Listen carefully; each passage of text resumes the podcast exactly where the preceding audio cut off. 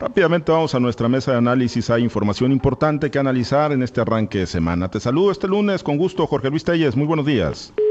Bueno, a ver, eh, perdimos la comunicación con Jorge Luis. Vamos, eh, saludo a Francisco Chiquete. Chiquete, muy buenos días. Bueno, vamos a restablecer la comunicación y saludo a Altagracia González. Altagracia, muy buenos días. Bueno, a ver, vamos a restablecer la comunicación. Hay un detalle técnico con nuestros eh, compañeros eh, operadores. Hay temas importantes con nuestros compañeros analistas. Hay temas importantes que analizar esta mañana. Ya lo comentábamos y lo platicábamos con el propio Mario Zamora Gastelum sobre, bueno, pues este video que posteó el día de ayer que fue muy replicado, ¿no? Y lo que pues representa el mensaje que se envía para los sinaloenses, el mensaje que se envía pues en la vorágine política de las impugnaciones que siguen vivas a través de los tribunales y que, bueno, pues pues de alguna manera manda el mensaje de que pues se le da la vuelta a la página, se le da la vuelta a la página y, bueno, pues qué es lo que se busca, pues lo que se busca es por supuesto eh, pues que haya estabilidad, ¿no? Que haya eh, de alguna manera civilidad política, hay hechos que no se pueden ocultar definitivamente y que ahí están a la vista de todos, que tendrán que ser resueltos por las eh, instancias correspondientes. Bueno, a ver, te saludo con gusto Jorge Luis, muy buenos días. Sí, buenos días, Pablo César, buenos días, Altagracia, buenos días a Francisco Chiquete. Buenos días, tengan todos ustedes. Gracias, Chiquete, te saludo con gusto, muy buenos días. Jorge Luis, bueno, platicábamos sobre el tema de Mario Zamora Gastelum ayer este video que compartió a través de sus redes sociales, de sus plataformas, donde pues a mí en lo personal me queda la sensación de que ahora sí ya es bajar la cortina y darle vuelta a la página, ¿no? A raíz de la impugnación que pues se le cuestionó mucho, ¿no? A pesar de los hechos notables de violencia, de inseguridad, Mario Zamora Gastelum, pues dándole la vuelta a la página, mandando el mensaje acompañado de su familia, un mensaje pues de ánimo de colaborar con Rubén Rocha Moya, quien, bueno, pues ya pues acepta y asume como el gobernador del estado de Sinaloa, 600 mil, más de 600 mil sinaloenses así lo definieron. Jorge Luis, ¿qué, qué imagen? Qué pues, eh, mensaje te deja precisamente este video ayer compartido por Mario Zamora Gastelo? Pues a mí en lo personal me deja muy buen sabor de boca, ¿no? Yo pienso que a pesar de la brevedad del mensaje, pues tiene tres puntos importantes, ¿no? El número uno, el agradecimiento que hace a todas las gentes que votaron en su favor, que pusieron al, al, PRI, al PRI en lo, en lo particular como segunda fuerza política del Estado, independientemente de su coalición con el PAN. El número dos, el, eh, la invitación que le hace a Rubén Rochamoya, el, más bien dicho, el, el, éxito que desea Rubén Rochamoya, y que dice, bueno, es que él se suma, que él se suma al proyecto de Rochamoya y que está en, en la mejor disposición de colaborar, no evidentemente no está hablando de que lo llame a formar parte de su equipo de trabajo, no, sino de que él como senador puede hacer mucho por el Estado en sus gestiones en la Ciudad de México. Y el tercero precisamente ese, ¿no? En el que confirma pues su, regreso al Senado de la República, que ya está de hecho de su responsabilidad como legislador en la Cámara Alta, y que allá va a ayudar, va a ayudar a Rubén Rocha, incluso lo llama amigo. Y bueno, pues yo no dudo que cuando una cosa es cuando nadie contienda política y otra cosa cuando están cuando trabajan como compañeros de una responsabilidad como lo fue en el Senado de la República. No creo que sea así su gran amigo, ¿verdad? Pero bueno, ese, tampoco son enemigos, ¿no? Entonces ahí me deja en lo particular un buen sabor de boca. Creo que Mario ha hecho muy bien, incluso creo que se tardó, se tardó demasiado porque ya pasó un mes de las elecciones, precisamente el día de ayer. Eh, este día se cumple un mes de las elecciones, entonces yo pienso que incluso se tardó un poco más de lo que debería Mario para verse todavía mejor. Él se ve ecuánime, se ve, eh, es muy difícil, son, son experiencias que no se olvidan en toda la vida. Si a cualquier persona que tiene un tropiezo son fracasos, experiencias que van de por vida, en las que cualquiera nos levantamos, pero bueno, el recuerdo ahí te queda y yo no dudo que Mario este, le quede eso para toda su vida, pero por, lo, lo ha procesado, lo ha superado y ahí está, se le ve bien en compañía de su familia, listo. Me dejo un mensaje positivo y qué bueno, qué bueno por Mario. Efectivamente, ¿no? Digo, es eh, pues la percepción y la idea que queda, ¿no? Después de este mensaje amistoso, un mensaje de mucha civilidad y de mucha concordia. Eh, a ver, Chiquete, ya, eh, la verdad no lo captábamos, me dicen que sí está en la línea telefónica. Chiquete, muy buenos días. Buenos días, César. Ahí estamos, Chiquete. Gracias, buenos días, excelente inicio de semana. Pues estamos platicando de este mensaje que ayer eh, compartió Mario Zamora Gastel, un chiquete que, que, pues percepción, idea te deja, es un bajar la cortina ya, ahora sí darle la vuelta definitiva a la página después de la elección del 6 de junio. Sí, eso sí es definitivo, es decir, ya, ya se acabó, ya no hay más problemas por parte nuestra. Me parece, sin embargo, que es una un mensaje que con todo lo que tiene de civilidad, de búsqueda de concordia, pues tiene pocos resultados, impacta poco en la realidad política de Sinaloa. Eh, la, imagino yo entiendo que es una, una paso adelante de la impugnación que interpuso en contra del resultado electoral, eh, una impugnación que no tenía ninguna base jurídica tiene una base eh, social, el sentimiento de la sociedad sinaloense que efectivamente vio actuar a los grupos del poder fáctico en Sinaloa, que vio cómo estuvieron violentando las acciones de los demás partidos políticos. Eso no se va a borrar. pero tampoco hay un sustento jurídico para que influya sobre el resultado electoral, que además fue suficientemente contundente como para que no haya una duda ninguna posibilidad de, cambio. Pero entonces, a partir de ahí, la impugnación era, era inútil. A mí me dio la impresión de que era una estrategia nacional del PRI, podía conseguir en otros estados que si este, hay una ambiente de privacidad, vamos negociando los, los estados menos de, menos contundencia. Y, y, bueno, pues al final, si Mario Zamora no, hubiese dado esta vuelta a la página, las cosas habrían seguido igual. A Rocha no le afectaba, no le afectó la, impugnación, no le afectaba la privacidad, no hay una actitud del PRI en general de estar en contra del futuro gobierno eh, de Sinaloa, de manera que no, no tiene efectos prácticos. Tiene un efecto de civilidad, insisto, entre los actores políticos. No sé en qué puede ayudar Mario Zamora al gobierno de Sinaloa cuando no, no dejó un liderazgo de arrastre, cuando no hay una incidencia real de su, de su bancada en el Senado, a mí, vayan a negociar este por conducto de Rocha eh, votaciones que le sean difíciles de la cuarta transformación allá en el Senado de la República. Fuera de eso, no veo una un efecto práctico contundente de, la colaboración que está ofreciendo. Pero como acto de civilidad, pues sí, tiene su mérito. Pues sí, sí, efectivamente, ¿no? Eh, se dio pues este mensaje y, que fue bien recibido. Coincido contigo, Chiquete, en el tema de que, pues digo, difícilmente se le ocupa para, para algo, ¿no? Con la mayoría que acaparó Morena en los diferentes espacios, bueno, pues ahí van a tener eh, capacidad de decisión, pues en prácticamente todos lados, en el Congreso de la Unión, la Cámara Baja, la Cámara Alta, las gubernaturas, la Presidencia de la República, en Sinaloa, en el Congreso local, la mayoría de las alcaldías, pero bueno, pues creo que finalmente, tras el ambiente de polarización que se vivió de cara a las elecciones del 6 de junio, Altagracia, y te saludo con gusto, buenos días. Le, viene bien el mensaje de Mario Zamora Gastelum a la política sinaloense.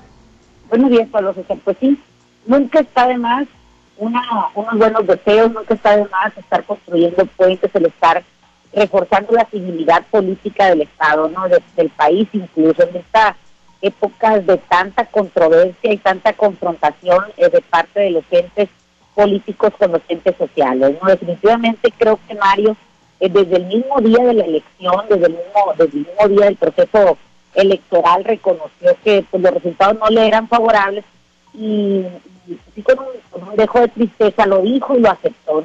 Eh, a todos nos sorprendió cuando por parte de, los comités este, eh, de, los partidos a nivel nacional, los comités, nacionales, eh, establecieron esta, esta impugnación y cuando Mario empezó también a hacer pues aquella aquellas visitas a los medios de comunicación nacionales donde donde establece y dice el porqué de la impugnación o, cuáles eran los elementos. Me parece que este es un acto de civilidad política, es un acto de, de, limar un poco ese sentido de, de, dolor o de, de tristeza o de frustración que pudiera quedar en alguna de las personas que participaron abiertamente en las elecciones, ¿no?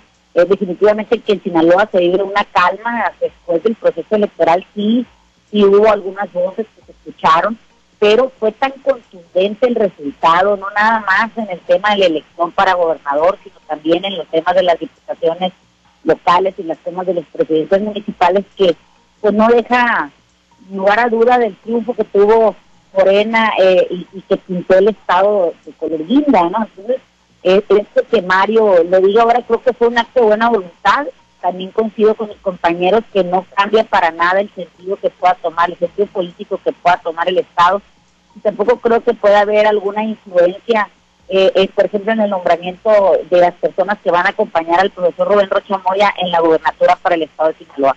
Definitivamente queda como un acto de civilidad política, eh, un acto de, de, buenos deseos para, para el gobierno que encabezará Rubén Rocha Moya y que pues todos sabíamos ya que Mario ya estaba en el Senado, él mismo lo había dicho anteriormente, me parece que es un acto repetitivo, pero pero de, de como lo hemos retomado aquí, como lo hemos eh, aclarado, es un acto de buena voluntad y de civilidad política. Creo que si todos transitamos en ese camino, eh, pues a Sinaloa le doy bien.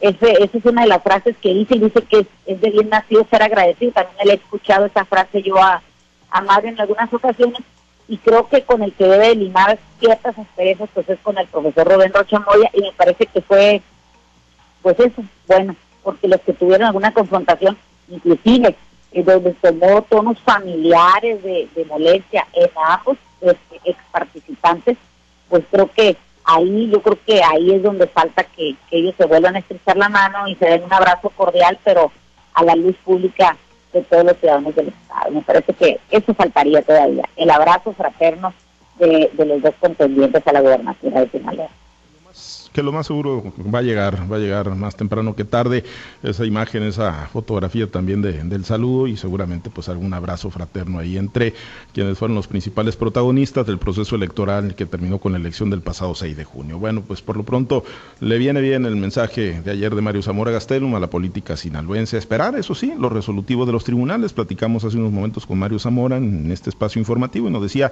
eso corre por otra vía y lo están viendo los abogados del partido. Bueno, eh, hoy en la mañanera, en la mañanera se tocó el tema de la pandemia, todos los días se, toca prácticamente, pero se dio con un encontronazo ahí otra vez entre el periodista Jorge Ramos y el presidente Andrés Manuel López Obrador. Hubo discrepancias, las cifras, los famosos otros datos que siempre tiene el presidente Andrés Manuel López Obrador, que fueron rebatidos por este eh, periodista de la cadena Univisión. Y vamos a escuchar un fragmento de lo que hoy se vivió precisamente en la mañanera para hacer algunos comentarios de salida sobre este asunto. Escuchamos, escuchamos parte de lo que ocurrió en la mañanera. Pero usted, lo que me quiere decir es que se ha manejado bien la pandemia, o sea, con, sí, tantos. Claro que sí. Señor presidente, usted. Claro que sí. Usted y yo te diría que mejor que en otras partes. Bueno, es posible, pero usted le dijo a los mexicanos, por ejemplo, que fueran a restaurantes y fondas 11 días después de que la Organización Mundial de la Salud declarara la pandemia. Ya eso. El 7 de, el 7 de julio. ya eso baja el nivel del debate. Señor presidente. digo. Señor presidente, usted no quiso usar una máscara, un cubrebocas hasta el 7 de julio. Porque yo tengo este expertos en todo el mundo decían otra cosa. Una convicción y los que me ayudan, que son muy buenos, de los mejores del mundo. Bueno, pero los muertos están expertos, sí, como en todas partes. Y yo no quisiera, Jorge, de todo corazón te lo digo, no miles de muertos, no 230 mil, no, no quisiera que muriera un ser humano. Bueno, pues ahí lo que ocurrió en este diferendo, encontronazo otra vez entre Jorge Ramos y López Obrador. En el pasado reciente ya se había dado por temas de seguridad, cifras de violencia y ahora por los datos de la pandemia del COVID-19. Pues tu tocayo ahí en la mañanera, Jorge Luis, ¿cómo lo escuchaste? ¿Cómo la ves? Bueno, por un lado, qué bueno que le permitan el acceso a un periodista tan combativo como Jorge Ramos, ¿no? Que enfrentó al propio Donald Trump en Estados Unidos y pues, que le va a durar enfrentarse a, López Obrador aquí en México, ¿no? Yo creo que es muy contundente López, este Jorge Ramos con las cifras que, presenta, son cifras que están, son del conocimiento general, cifras que maneja otros organismos que no son los oficiales, los oficiales siguen manejando 250 mil muertos en promedio en el país, sin embargo, para las estimaciones, incluso el propio INEGI, hablan de más de 400 mil muertes, pues que son un montón. Si esas muertes se contabilizaran, yo creo que brincáramos hasta el segundo lugar el número de muertes en el, en el mundo, solo superados por Estados Unidos, si esas cifras se contabilizan, pero va a ser muy difícil que alguien llegue coincidencias con el presidente López Obrador, más de parte de alguien que lo cuestiona permanentemente, como lo es Jorge Ramos, que hay que decir que es mexicano, que yo creo que nacionalizado en Estados Unidos, pero no deja de ser mexicano, no deja de tener sus, sus raíces en México. Y qué bueno por ese lado que le permita el acceso a las mañaneras, no cualquiera entra ahí, y menos cuando se sabe que se va a cuestionar al presidente. Ahí está el cuestionamiento, ahí está la respuesta del presidente, los otros datos de siempre. Difícilmente va a haber alguien que convenza al presidente López Obrador de lo contrario. No, no, y, y, Chiquete pues no fue ni le echó ninguna mentira a Jorge Ramos, ¿no? Todo lo que le refería ahí como que al presidente se le quiso salir, cuando le decía que no usaba cubrebocas, como que se le quiso salir el decir, pues es que yo poseo, ¿qué? Fuerza moral, ¿no? Que fue lo que dijo en su momento López Gatel. Sí, la verdad es que el presidente pues no tiene argumentos para, para enfrentar este tipo de cuestionamientos y tampoco disposición. Ya es la parte esa en la que dice que baje el debate si él responde por qué invitar a la gente a salir a la calle, es que todos oímos, que todos nos dimos cuenta de, la equivocación, de la, de la falsa información que tenía el presidente respecto de la pandemia.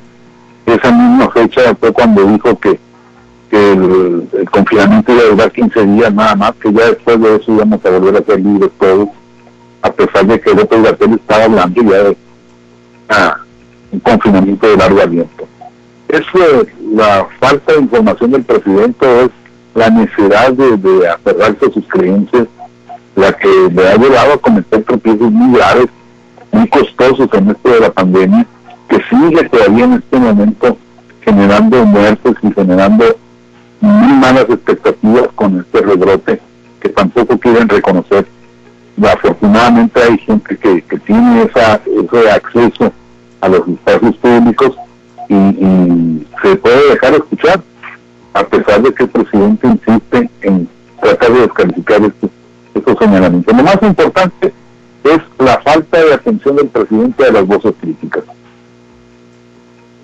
como, como la de Jorge Ramos y como la de muchos, ¿no? muchos no nada más analistas, periodistas, la clase política y sobre todo, sobre todo creo que la más importante, la de la sociedad en general, ¿no? Las personas que lamentablemente pues han tenido la desgracia de perder algún familiar, que han tenido pues la desgracia, ¿no? De, de caer pues en crisis incluso porque han tenido que pagar carísimos tratamientos y bueno, pues hoy, hoy ahí en plena mañanera le sacaron a relucir todos estos datos. Altagracia, con tu comentario nos despedimos. Bueno, esto demuestra solamente que México tiene dos realidades, la realidad que vive el presidente y la realidad que vivimos todos los mexicanos.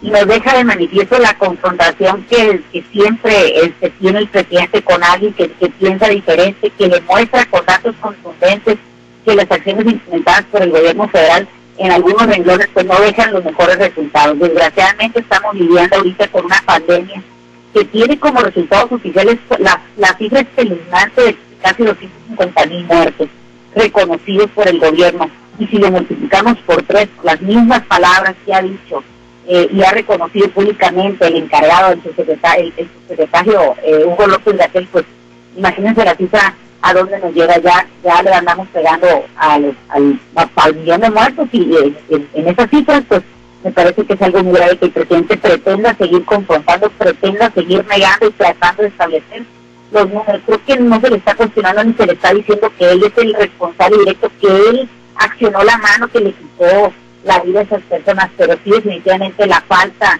de decisiones acertadas, la falta de tener una estrategia, cómo atacar, esa es la que es tan, tan desgastante que tiene la sociedad como es la pandemia, me parece que eso sí, de eso sí es responsable el presidente. El tiempo lo juntará, desgraciadamente nadie le va a devolver la vida a esas personas que murieron, nadie le va a quitar ni resarcir las que han tenido millones de personas en lo personal y también en lo económico. Qué, qué triste es ver a un presidente que se empeña en seguir eh, anteponiendo su razón, su razón ante la razón de miles de personas. Es, una, es, es lamentable y es doloroso reconocerlo. Efectivamente, efectivamente hay temas donde, bueno, pues por más que el presidente López Obrador diga que tiene otros datos, la realidad y la evidencia lo rebasa totalmente. Gracias, Altagracia. Excelente día. Excelente día para todos. Jorge Luis, muchísimas gracias. Excelente inicio de semana. Sí, buen día. Gracias, Chiquete. Muy buen inicio de semana. Buen día, saludos a todos. Muchísimas gracias a los compañeros operadores en las diferentes plazas de Grupo Chávez Radio. Muchas gracias, Herbert Tormenta, por su apoyo en la producción y transmisión de Altavoz TV Digital. Pues recordarles, ¿no? Que vamos a estar transmitiendo desde las 7 de la mañana este espacio de red estatal. Por la tarde, de 7 a 8 de la tarde también, espacio estatal. Vamos a continuar con información local para usted. La voz del radio escucha de 11 a 12 del mediodía. Tendremos, por supuesto, el espacio de la 1 de la tarde con información local en Los Mochis, en Guasave y, por supuesto, en la región del Evo y por la noche, Guardianes de la Noche, lo retomamos como parte de la barra informativa de Noticieros Altavoz. Muchas gracias por la confianza y el apoyo a la familia Chávez para seguir avanzando y caminando en estos proyectos informativos que se producen únicamente en el afán de tenerlo usted cada vez mejor informado y aprovechando todas las alternativas tecnológicas que ya están al alcance suyo en un dispositivo móvil, en una computadora, en una computadora de escritorio y por supuesto, y lo más importante, las estaciones tradicionales de Grupo Chávez Radio todo el estado de Sinaloa. Nos despedimos, soy Pablo César Espinosa, que tenga usted un excelente y muy productivo día.